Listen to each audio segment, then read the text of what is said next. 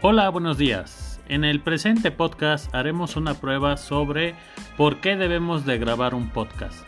Uno de los ejemplos principales es que un podcast puede ser sobre temas muy interesantes, sobre temas educativos o a veces hasta un simple punto de vista.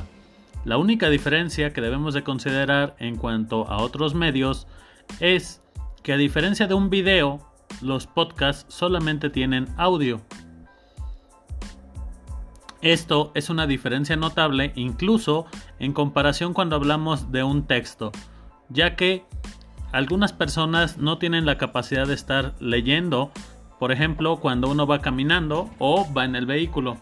Esto es una gran herramienta a utilizar sobre el por qué escuchar o descargar podcast, por lo cual se recomienda altamente en casos cuando uno está en movimiento y desea adquirir cierta información. Gracias.